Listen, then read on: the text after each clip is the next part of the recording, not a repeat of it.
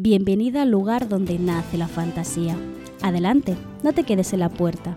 Entra y siéntate. Hoy vamos a hablar sobre 14 novelas distópicas que te harán replantearte nuestra sociedad.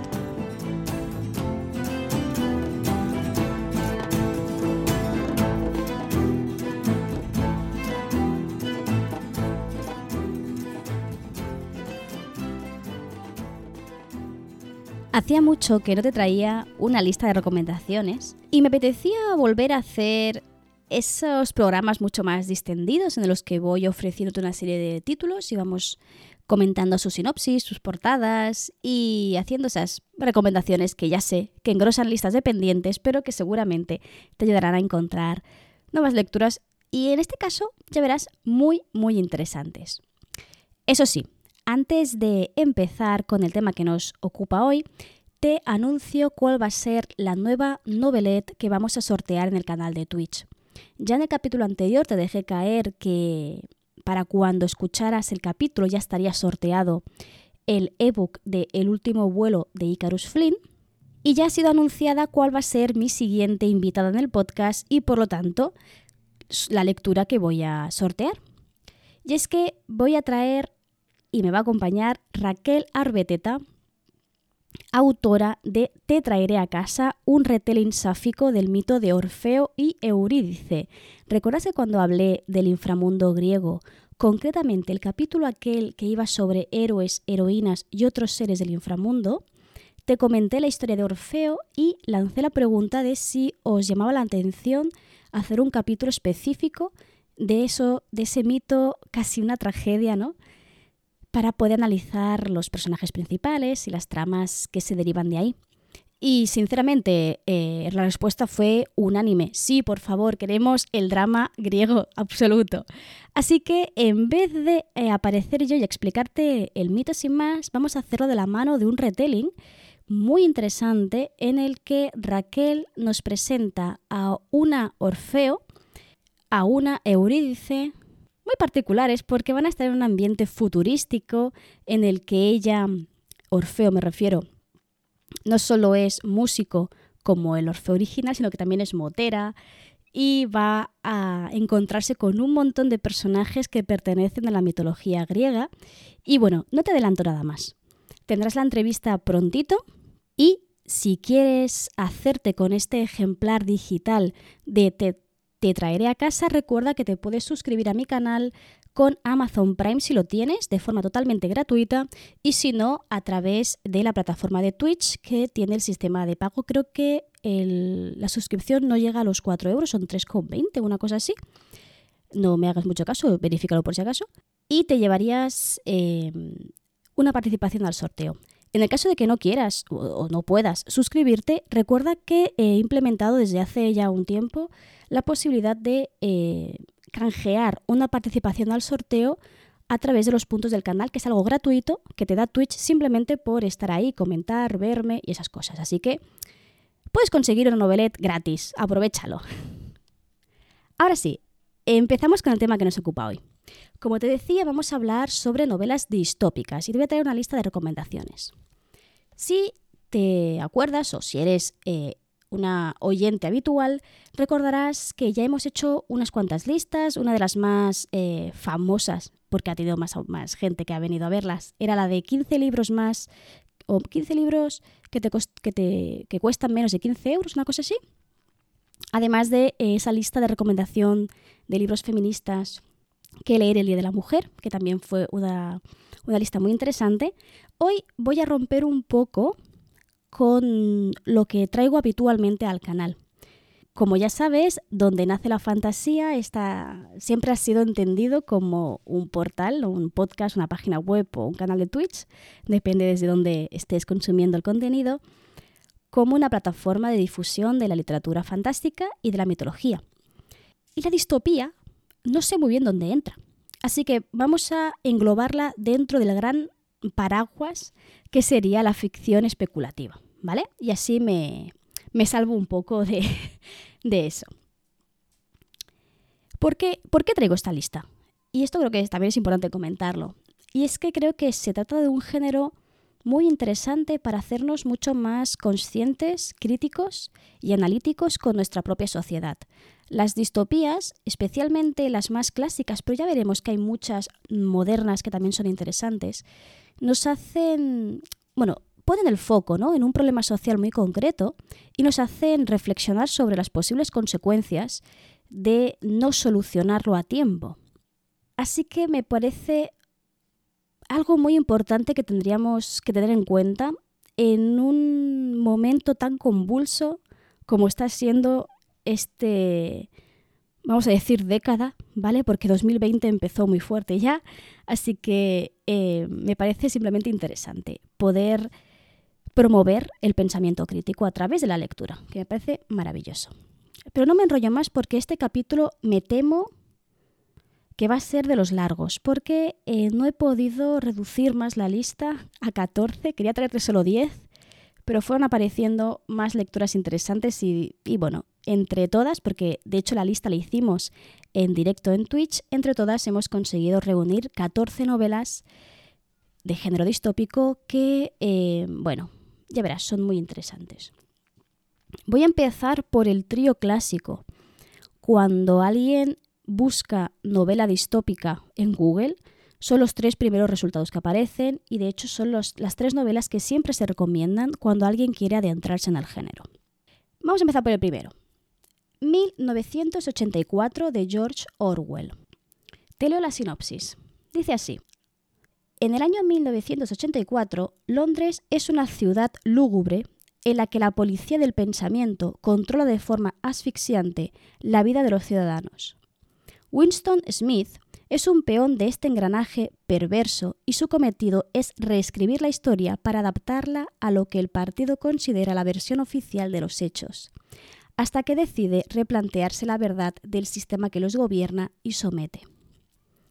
Es una mm, novela que de corte muy política, en el que se pone de manifiesto cómo los grandes medios a través de la, del, no, de la al revés, eh, cómo los políticos a través de los grandes medios manipulan el, el, concepto de realidad que tiene un pueblo y cómo manipulando el concepto de la realidad de, circundante y directamente la historia, se consigue someter a un pueblo.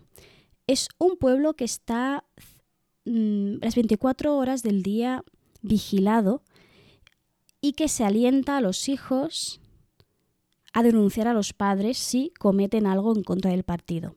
¿Vale? Es, un, es un ambiente de total represión, de total vigilancia, en el que tienes que seguir un canon estricto eh, muy, muy asfixiante.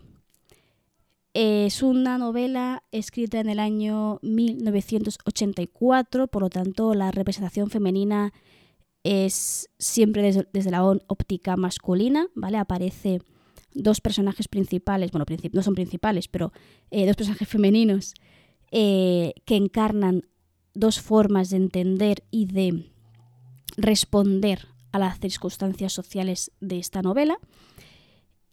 Y, poco más, ¿vale? Pero aún así eh, no deja de ser una novela muy interesante si te lo tomas como algo universal, ¿no? Lo que le pasa a Winston podría pasar a ti también dentro de esta sociedad.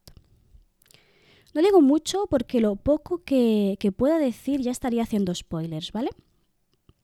Por cierto, que yo no lo sabía, que en 1984 aparece el famoso Gran Hermano, que no es un programa de cotilleos, bueno, no es cotilleos, pero ya me entiendes, no es que encierran a mucha gente en, un, en una casa para ver cómo se reproducen, sino eh, que es em, ese, eh, una especie de ente o figura casi imaginada, ¿no?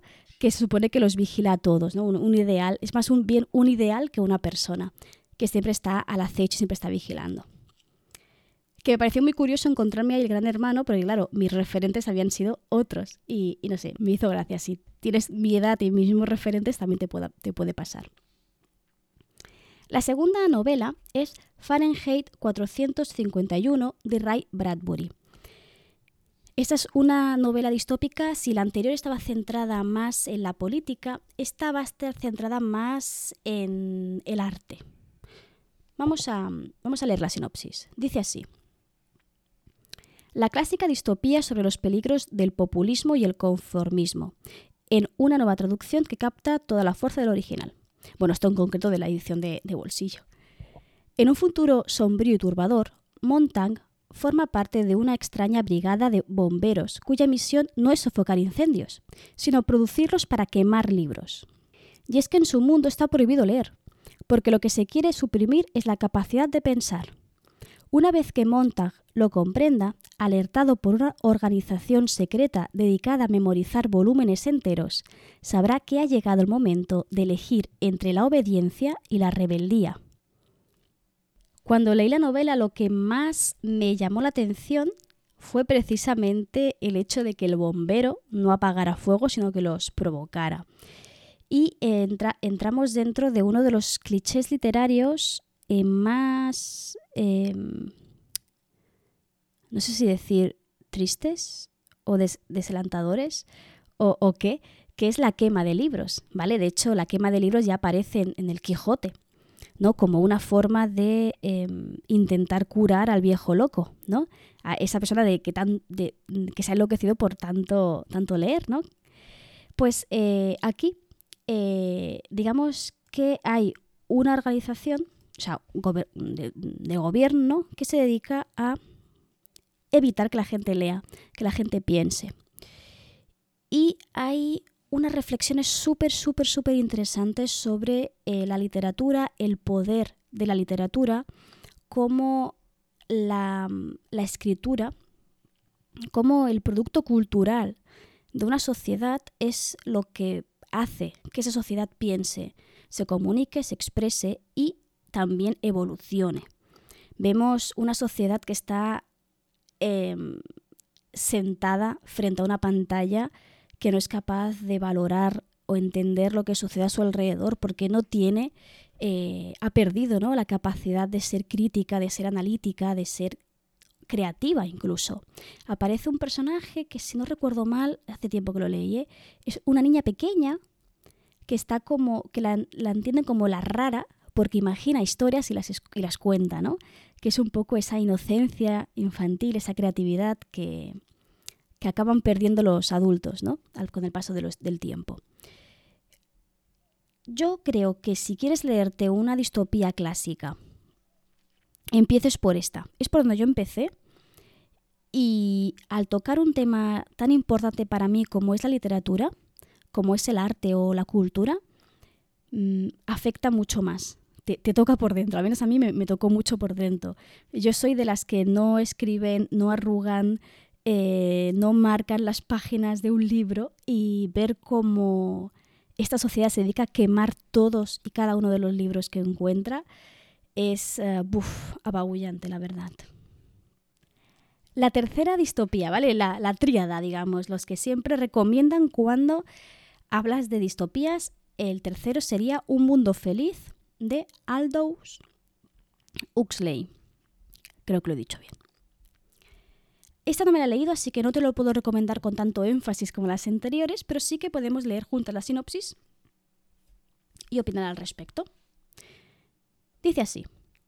Un mundo feliz es un clásico de la literatura del siglo XX, una sombría metáfora de un futuro posible. Los peores vaticinios del capitalismo se han cumplido, Triunfan los dioses del consumo y la comodidad, y el orbe se divide en diez zonas en apariencia seguras y estables. Los humanos ya no procrean, el sexo se ha convertido solo en una diversión y las letras del alfabeto griego se han pervertido para clasificar a los seres humanos por castas. Todos aceptan su lugar en la nueva jerarquía social, perfectamente ordenada. Los valores humanos esenciales no tienen cabida en este mundo y los habitantes se crean in vitro con una técnica concebida a imagen y semejanza de una cadena de montaje. El soma, la droga por excelencia en este mundo distópico que propone Huxley, ayuda a los habitantes a escapar de la rutina. A cambio de este orden pulcro, la libertad de expresión y el pensamiento crítico han sido erradicados. Bernard Marx el protagonista de la novela, inconformista e inteligente, deberá probar los límites de la sociedad que lo ha engendrado, iniciando un viaje más allá de las fronteras distópicas de su universo. Debo confesar que no había leído la sinopsis de Un Mundo Feliz hasta ahora y me han dado muchas, muchas ganas de leerlo, porque aparecen muchos elementos eh, propios de la ciencia ficción, como por ejemplo ¿no? la concepción eh, in vitro que rompería por completo eh, lo que sería una familia mm, prototípica, tradicional, o sea, mm, que no, o sea, no, no, no existiría el concepto madre-padre ni hermanos. Y, el tema de las castas con las letras griegas me ha llamado mucho, mucho la atención. Es uno de los libros que no me he leído y es uno de los posibles que caigan prontito. Me gusta, la verdad, me gusta mucho el cómo se crea el universo, cómo se crea la problemática y me, gusta, me gustaría mucho ver cómo se enfrenta el personaje que se llama Marx, ¿vale? Que ya te dice un poquito por dónde van los tiros, en este universo, ¿no? Que él es contrario de por sí, porque si, si lo definen como inconformista, pero sobre todo inteligente, pues ya va a estar en contra de un sistema que lo quiere tonto, silenciado, ¿no? Y, poco más. Así que, eh, la verdad, me lo, me, lo apunto, me lo apunto porque me suena muy interesante. Si tú lo has leído, no, no dudes en dejar tu comentario sobre qué te ha parecido. El cuarto es una de las novelas que te traje en la lista de novelas feministas para leer el Día de la Mujer y bueno, el resto del año. Y de todos estos, seguramente sea el que me lea antes porque, porque, a ver, ya lo llevo diciendo dos veces, o sea, la tercera ya es para que me peguéis y me digáis, léetelo ya, por favor, pesada. y estoy hablando de El cuento de la criada de Margaret Atwood. Si no estuviste del capítulo anterior, que leí también la sinopsis, te lo leo ahora. Dice así. Amparándose en la coartada del terrorismo, unos políticos teócratas se hacen con el poder y, como primera medida, suprimen la libertad de prensa y los derechos de las mujeres. Esta trama, inquietante y oscura, que bien podría encontrarse en cualquier obra actual, pertenece en realidad a esta novela escrita por Margaret Atwood a principios de los 80, en la que la afamada autora canadiense anticipó con llamativa premonición una amenaza latente en el mundo de hoy. En la República de Gilead, el cuerpo de Defred solo sirve para procrear, tal como imponen las férreas normas establecidas por la dictadura puritana que domina el país. Si Defred se revela, o si, aceptando colaborar a regañadientes, no es capaz de concebir, le espera la muerte en ejecución pública o el destierro a unas colonias en las que sucumbirá a la polución de los residuos tóxicos. Así, el régimen controla con mano de hierro hasta los más ínfimos detalles de la vida de las mujeres, su alimentación, su indumentaria, incluso su actividad sexual. Pero nadie, ni siquiera un gobierno despótico, parapetado tras el supuesto mandato de un Dios todopoderoso, puede gobernar el pensamiento de una persona, y mucho menos su deseo. Los peligros inherentes a mezclar religión y política, el empeño de todo poder absoluto en someter a las mujeres como paso conducente a suyugar a toda la población, la fuerza incontenible del deseo como elemento transgresor, son tan solo una muestra de los temas que aborda este relato desgarrador, aderezado con el sutil sarcasmo que constituye la seña de identidad de Margaret Atwood, una escritora universal que con el paso del tiempo no deja de asombrarnos con la lucidez de sus ideas y la potencia de su prosa. No tengo nada más que decir, creo que dije ya mucho sobre todo lo que me impactaba la trama y la violencia ejercida hacia estas mujeres en este universo. Es cierto que cuando lo comentamos en el directo, porque recuerda que grabo esto en directo y luego al acabar charlamos eh, las que nos quedamos en el chat, es cierto que comentabais que era mm, muy dura, muy difícil de leer, que aparecen varias escenas de violencia sexual y que puede ser difícil de leer, ¿vale? Pero aún así creo que son temas que son importantes leer para atenerse ¿no? a una sociedad que podría derivar algo parecido a esto. La siguiente novela es de una autora nacional y autopublicada que de hecho te traje en una de las primeras entrevistas, creo que fue la segunda, una cosa así. Estoy hablando de Ley de Enfermedad Cero de MJ Moreno. Te leo la sinopsis. Una aventura distópica que te enganchará hasta el final. ¿Imaginas enfermar y disponer de un tiempo límite para curarte? ¿Que tu valía dependa de lo productiva que seas para la sociedad? Maya ingresa en el centro 505 tras un hecho traumático. Según la ley de enfermedad cero, tiene dos años para curarse o será eliminada. El tiempo se acaba, pero Maya tiene otros planes. Algo inesperado sucede y descubre que la ley, gracias a la cual han sobrevivido en un mundo descompuesto, no es lo que parece. Se trata de una novela que la autora ella misma dice que escribió como venganza, ¿vale? De hecho, la entrevista lo explica muy bien por qué es así, y que gira alrededor sobre todo de la salud mental, de cómo se invisibiliza a las personas que padecen algún tipo de enfermedad o trastorno a nivel mental, así como también critica una sociedad que solo valora cuán productiva eres y cuánto puedes trabajar y producir, en un mundo en el que el descanso o, directamente el tiempo libre no, no tiene cabida. No voy a entrar en muchos detalles porque en el capítulo que hablé con MJ ya hablamos mucho sobre los personajes, sobre mm, sobre este universo y sobre todas las reflexiones que lleva a cabo. También estuvimos hablando incluso de cómo consiguió eh, autopublicarlo, porque lo hizo a través de un crowdfunding que salió, de hecho, consiguió el objetivo, no sé si en 24 horas, una cosa así. Te dejaré la entrada vinculada a este capítulo, ese, ese capítulo, ¿vale? para que puedas ir a consultarlo y a escucharlo directamente, que siempre va a ser mucho mejor escuchar al autor hablar de su propio libro que, que a mí, ¿no? Directamente. Para eso traigo invitadas. La sexta novela de esta lista, en verdad, es el inicio de una saga distópica juvenil muy famosa, que son Los Juegos del Hambre de Susan Collins. Seguro que sabes un poquito de qué va, pero te voy a leer la sinopsis aún así, ¿vale? Dice así. El mundo está observando. Ganar significa fama y riqueza. Perder significa una muerte segura que empiecen los septuagésimos cuartos Juegos del Hambre. En una oscura versión del futuro próximo, 12 chicos y 12 chicas se ven obligados a participar en un reality show llamado Los Juegos del Hambre. Solo hay una regla, matar o morir. Cuando Katniss Everdeen, una joven de 16 años, se presenta voluntaria para ocupar el lugar de su hermana en los Juegos, pedazo spoiler te hace en la sinopsis, lo entiende como una condena a muerte. Sin embargo, Katniss ya ha visto la muerte de cerca y la supervivencia forma parte de su naturaleza. Esta distopía trata temas muy interesantes, sobre todo para un público joven, que es a quien va dirigido.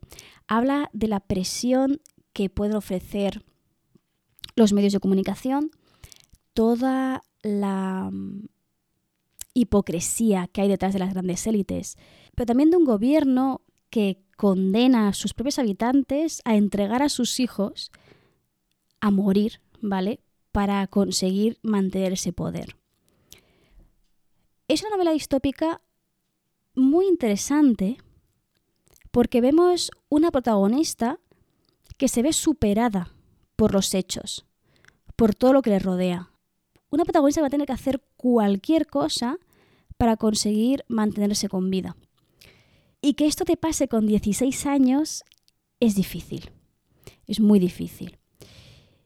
Es por eso que vemos un personaje bastante carcomido por la situación, que se siente incapaz de, de, conseguirlo y que de hecho vemos desde el principio que se, bueno, se presenta a los Juegos voluntaria para salvar a su hermana, dando por hecho que va a morir, o sea, no tiene ningún tipo de esperanza de sobrevivir a, esos Juegos, ¿no? Luego vamos a ir viendo cómo entra en, contacto con los anteriores eh, ganadores de algunos juegos y cómo se da cuenta de cómo, de cómo es el mundo que la rodea y cómo es eso, ¿no? Que se dice desde el Capitolio, ¿no? Que sería la parte rica y donde se encuentra el gobierno de esta sociedad. Continuando nuestra lista, nos encontramos con una biología también de autora nacional, publicado por una pequeña editorial, que es Eslabón, la primera parte, y la segunda, Cadenas, de Lucía G. Sobrado. Es una de esas novelas que, que ya te traje, de hecho, porque en una de las primeras listas que hice sobre recomendaciones sobre novelas en general, Recuerdo que fue una de las que me recomendasteis vosotras por Twitter y por eso lo incluí en la lista. Y ahora eh, creo que fue Laura GW Messer que la recomendó para añadir esta lista, así que por eso está por aquí. Vamos a leer la, la, sinopsis solo de la primera parte, ¿vale? No me quiero comer ningunos spoilers porque me quiero leer esa novela. Dice así. Caterina creía que ser esclava en sector gamma era lo peor que podría haberle pasado, pero eso cambiará cuando llegue a sector delta, un sector económicamente inferior al suyo donde descubrirá que las apariencias engañan y que su vida como esclava solo había sido el principio de algo mayor.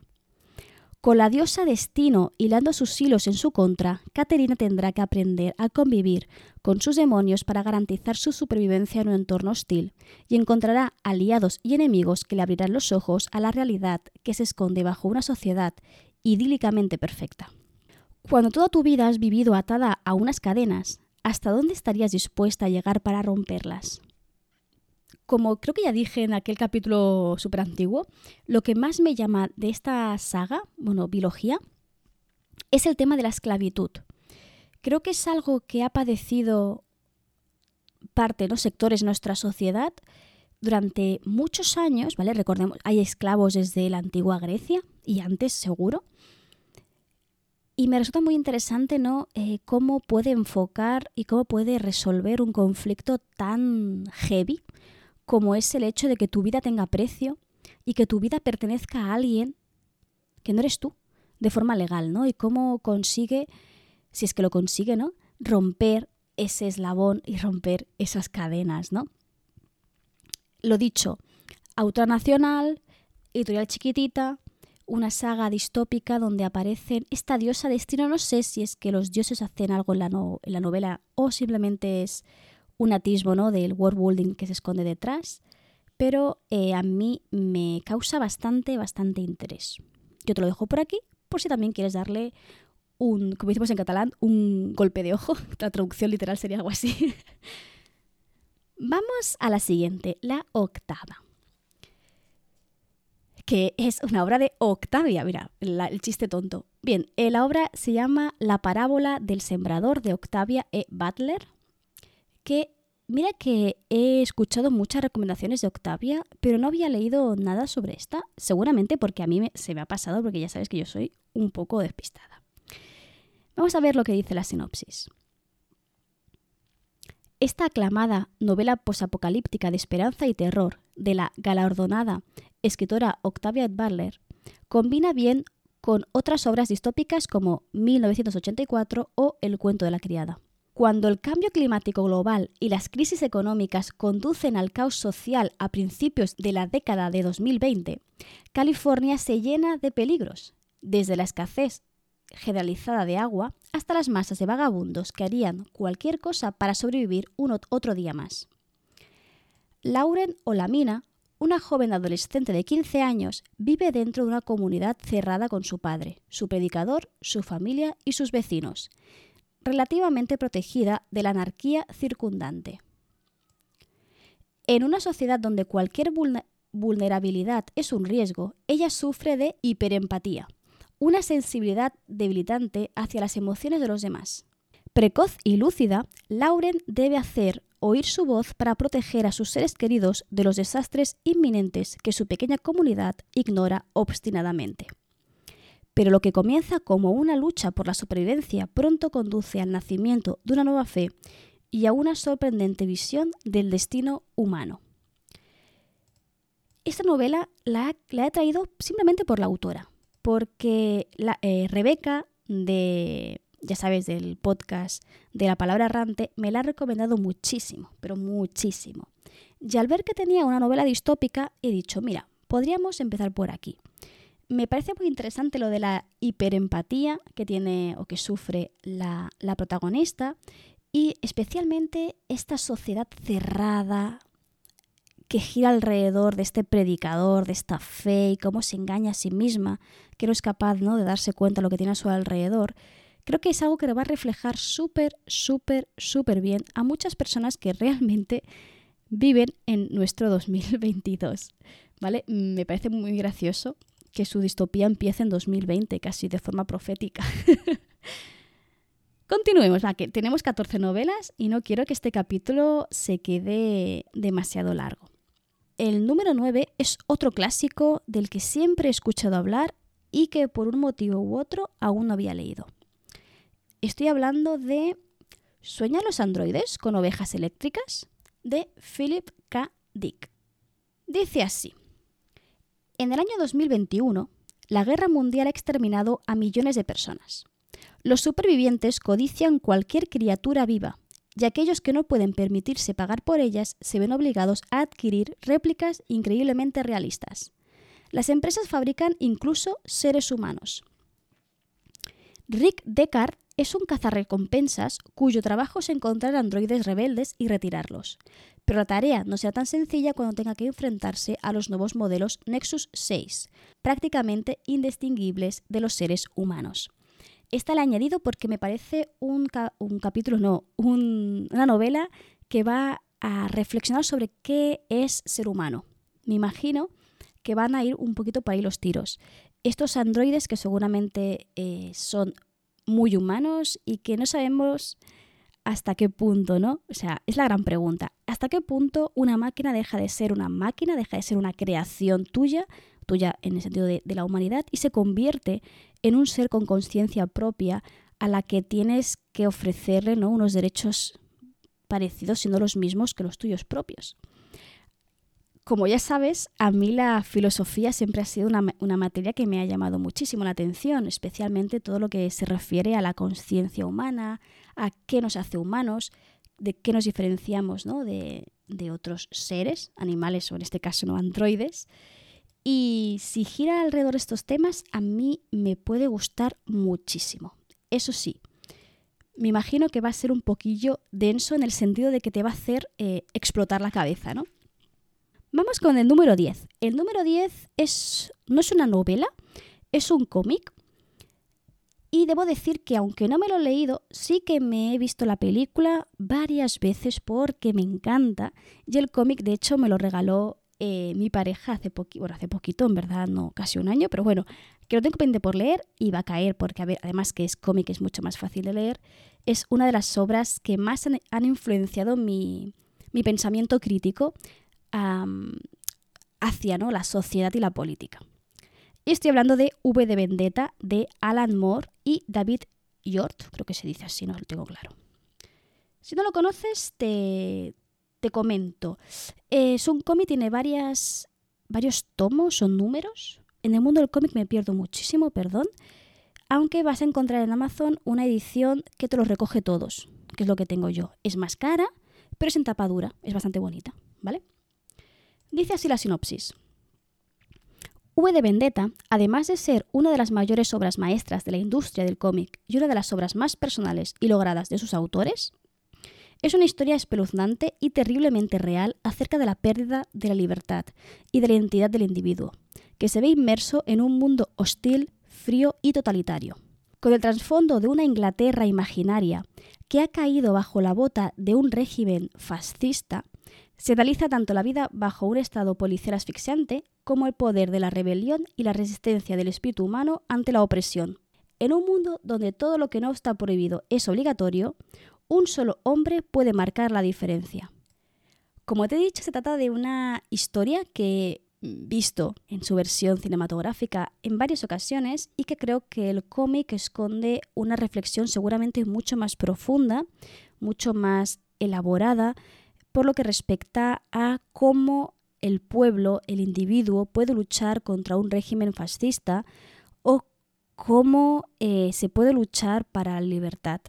Actualmente creo que necesitamos más Vs en nuestro mundo para dejar que voces ultraderechas se alcen y se hagan con el poder. Así que em, una lectura que seguramente vaya a venir muy bien recomendar y regalar al pueblo, para que el pueblo despierte, ¿no? Yo te lo dejo por aquí, yo solamente me lo lea dentro de poco, porque de hecho lo tengo aquí en la estantería, y creo que te puede, te puede interesar y te puede gustar. Vamos con la siguiente novela, que es una que no conocía. Bueno, es una. Miento. Es una de esas novelas que ves mucho. No sé muy bien. Eh, por redes, supongo que sea. Pero que no había parado a leerme la sinopsis. Y ahora que lo he leído, me interesa mucho, mucho leer. Estoy hablando de Voz, de Cristina Dalcher. Vamos a leer la sinopsis porque vas a flipar con esta historia. Dice así. 100 al día ni una más. Esa es la cifra de palabras que la neurolingüista Jean McClicklin o algo así y el resto de mujeres tienen derecho a pronunciar cada día. Una sola palabra por encima de esta cifra y cientos de voltios de electricidad recorrerán las venas de cualquier mujer que se atreva a sobrepasarla. Ese es el mandato del nuevo gobierno. Las mujeres no pueden escribir. Los libros le han sido prohibidos. Sus cuentas bancarias han sido transferidas al hombre de la familia más cercano y se han suprimido todos los empleos para las mujeres. Pero cuando el hermano del presidente sufre un extraño ataque, a Jean le devuelven temporalmente el derecho a trabajar y a hablar más de 100 palabras al día, con el objetivo de continuar investigando la cura de la afasia, un extraño trastorno de una parte del cerebro que controla el lenguaje.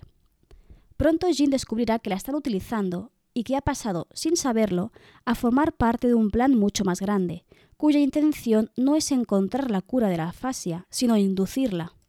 El objetivo final eliminar por completo las voces de las mujeres. A mí se me han puesto los pelos de, gallina, tío.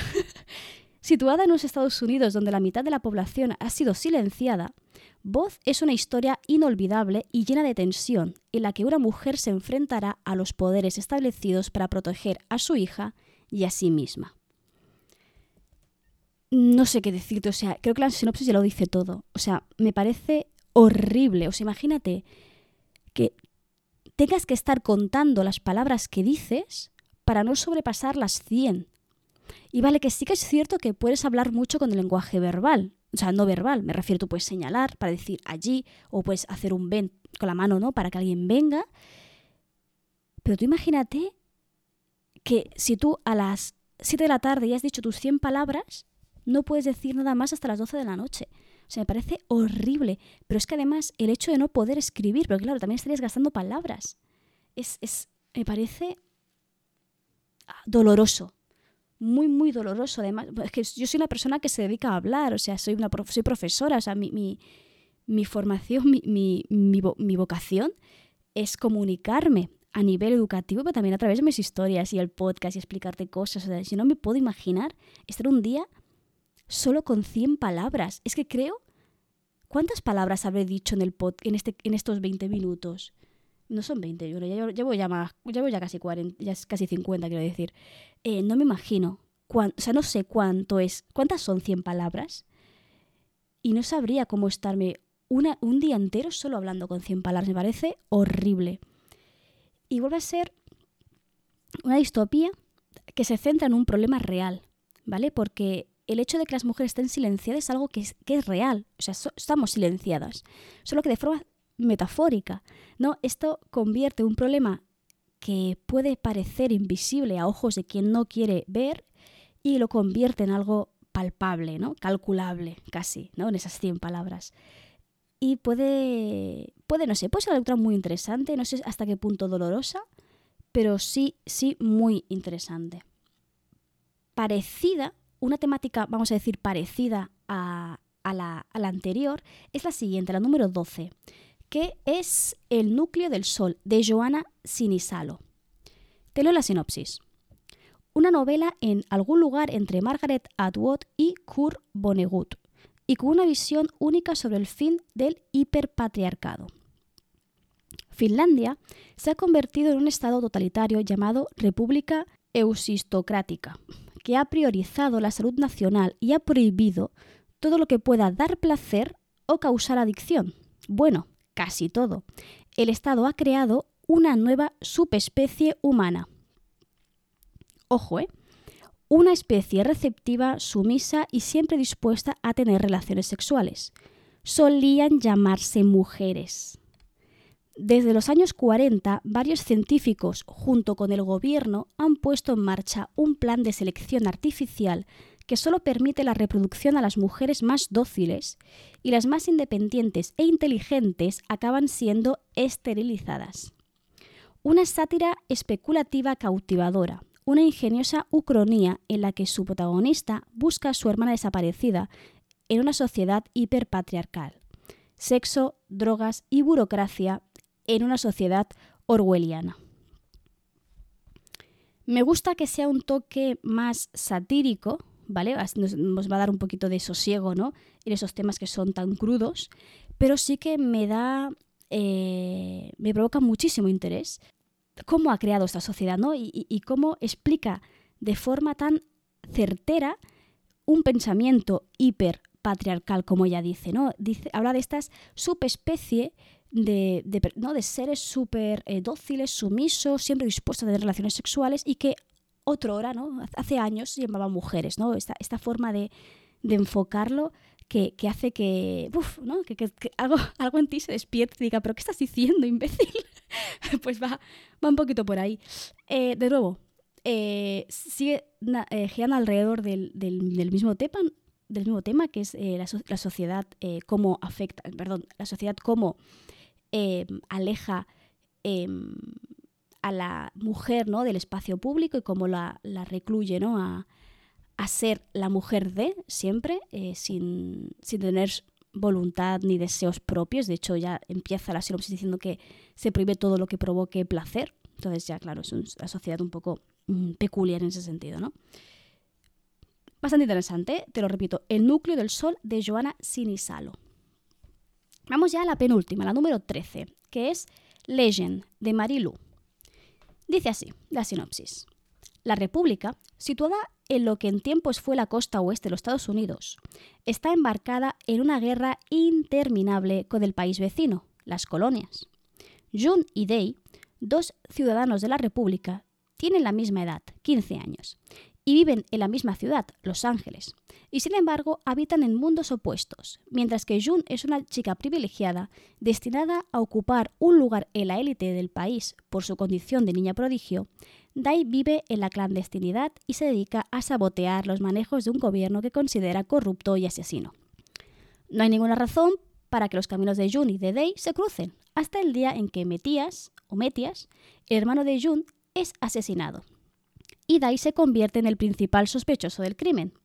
Entonces, Jun y Dai emprenden un mortal juego de ratón y el gato en el que él lucha por la supervivencia de su familia, mientras ella busca vengar la muerte de su hermano. Esta novela ha sido otra recomendación que, se ha hecho en el chat. Yo no, no, conocía ni la autora, de hecho, ni, ni la obra. Y eh, volvemos a estar de nuevo en una ambientación más juvenil que nos explica una sociedad distópica a través de dos personajes que son contrarios, ¿vale? Un poco tirando un poco del cliché de, de que cada uno es reflejo de su, de su, propia condición, de su propio entorno y eh, considera que el otro, el otro entorno es el, es el malo, ¿no? Hasta que lleguen a, entender realmente cómo funciona el mundo. Me parece súper interesante esto de que, de que ella forme parte de la élite, por esto de ser prodigio, y que tenga que o quiera vengarse de la muerte de su hermano y que tenga ir detrás del otro protagonista, porque estamos eh, en, en, esas novelas en las que los protagonistas son a la vez eh, antagonistas de la otra, del otro punto de vista, y me parece que son historias súper interesantes para empatizar y darte cuenta de que hay más realidades que la tuya propia. De nuevo, si tenemos, bueno, si sois lectoras de juvenil es una opción y si queréis recomendar una distopía para alguien más joven, que para no adentrarlo en novelas tan densas como la que hemos estado citando hasta ahora, esta me parece una muy buena opción. Vamos con la última. La última es una novela que ha salido, de hecho estaba en preventa desde el 29 de abril hasta el 6 de mayo. Cuando escuches esto en el podcast ya se habrá pasado la fecha de la preventa y ahora estará, pues estará en venta normal, ¿no? Que es La rebelión de la mariposa de Miriam Mosquera. En cuanto Freya anunció esta novela, debo decir que me flipó la portada. Ya lo sabes, soy una persona súper superficial por lo que respecta a las portadas de los libros. A mí una portada bonita me llama. Si, es, si no es bonita, no me llamará tanto el libro. Y enseguida quieres saber un poquito más sobre la historia y me encontré con una novela distópica con una premisa muy, muy interesante. Vamos a leerla, la sinopsis digo. La súbita muerte de todos los animales de la Tierra divide la sociedad en dos. Los celestes, quienes disfrutan de todos los lujos y comodidades, y los domésticos, seres inferiores que tienen prohibido tocar y mirar a los celestes. Eva Salazar es la hija del ministro de Alimentación y lleva una vida perfecta. O eso transmiten los periódicos cuando su inminente boda se vuelve mediática. Lo que los medios desconocen es que el enlace está concertado, por intereses políticos, con un hombre al que no ama, y que la doméstica que la ha criado va a ser enviada al otro lado del muro por su culpa. Es entonces cuando Eva comprende que luchar contra el gobierno de la República de Eden es la única solución para hacer justicia en una sociedad oprimida y segregada. Y solo el Frente de Liberación podrá demostrar que, en medio del horror de un mundo en el que ya no existen los animales, aún queda hueco para la esperanza. El hecho de que sea un mundo en el que no haya animales me causa mucho interés porque en principio no parece que tenga que ver con la trama principal, pero insisten mucho tanto en el principio de la sinopsis como en el final. Así que seguramente vaya a ser algo determinante a distintos niveles ¿no? para, la historia. Aún no acabo de entender por qué.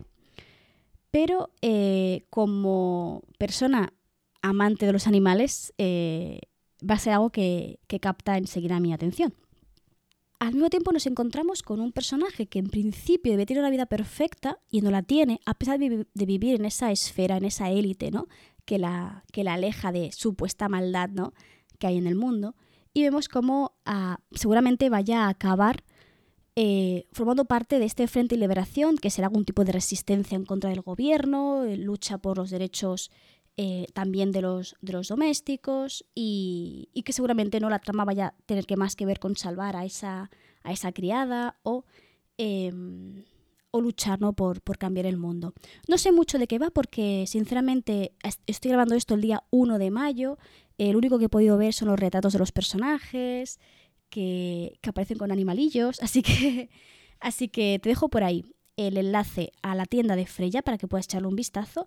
Y si buscas a la autora en Twitter, Miriam Mosquera, verás que ha hecho un hilo con toda la información sobre eh, la novela. Por si quieres echarle un vistazo, ¿vale? Recuerda que es muy importante eh, defender en nuestra literatura nacional y darle una oportunidad a las editoriales pequeñitas y a las autoras novelas. Creo que Miriam es la primera novela que publica. No sé si estoy en lo cierto o no, ¿vale? Pero em, me llama mucho, mucho la atención. Y bien, esto sería todo por hoy. Me ha quedado, como siempre, un capítulo bastante larguito. Pero bueno, siempre que hago listas me quedan capítulos de prácticamente una hora, así que bueno, ya tenías que haberte ya tendrías que saberlo. De hecho, bueno, cuando, cuando estés escuchando esto ya te sale ¿no? la duración del, capítulo, así que si no querías estarte una hora escuchándome ya lo habrás dado pausa hace rato, así que bueno, da igual. y si has llegado hasta aquí, pues muchísimas gracias por escucharme a todo este ratito y te quiero hacer una pregunta. Te quiero hacer dos preguntas. Si tuvieras que elegir, también de hecho también se lo voy a hacer a las chicas del chat para que me respondan. Si tuvieras que elegir una sola novela de, para leer de la lista, ¿cuál elegirías para empezar a leer? ¿Y qué otra novela distópica crees que falta a la lista? ¿Vale? Me puedes dejar esta recomendación tanto en comentarios en ebooks como en Twitter, bueno, ebooks, Spotify, todas las plataformas de podcasting eh, en las que permiten hacer comentarios, ahí te lo dejo. En Twitter, me lo puedes dejar en comentarios en la página web o me puedes enviar un MD si no quieres decirlo en público por el motivo que sea.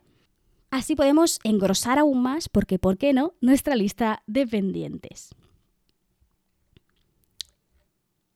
Yo por ahora me despido, te agradezco este ratito conmigo, te recuerdo, ¿qué te recuerdo? A ver, que no se me olvide, la newsletter, ¿vale? Recuerda que tengo una newsletter en la que es gratis, totalmente gratis apuntarse y tienes acceso a contenido personalizado o más que personalizado, exclusivo para las suscriptoras de, de la newsletter, como podría ser el contador de palabras, que te viene genial si eres escritora, o esos correos quincenales que voy enviando con reflexiones, información y últimamente le estoy dando bastante a hablar sobre criaturas mitológicas porque no sé, me está apeteciendo un montón. Creo que viene, ya va siendo hora de que me lea algún nuevo bestiario, bestiario para descubrir a criaturas eh, nuevas, ¿no? Y también que estoy en Twitch, recuérdalo, y que si te suscribes a mi canal podrás entrar en el sorteo de Te traeré a casa de, de Raquel Arbeteta un retelling sáfico de Orfeo y Eurídice que tienes que leer por Dios porque es maravilloso. A mí me ha encantado. Ahora sí, me voy, que ya no te quiero dar más la lata, pero no me olvido de decirte algo que para mí es súper importante y es que aquí, en este pequeño rinconcito de Internet, siempre, siempre, siempre vas a ser bienvenida.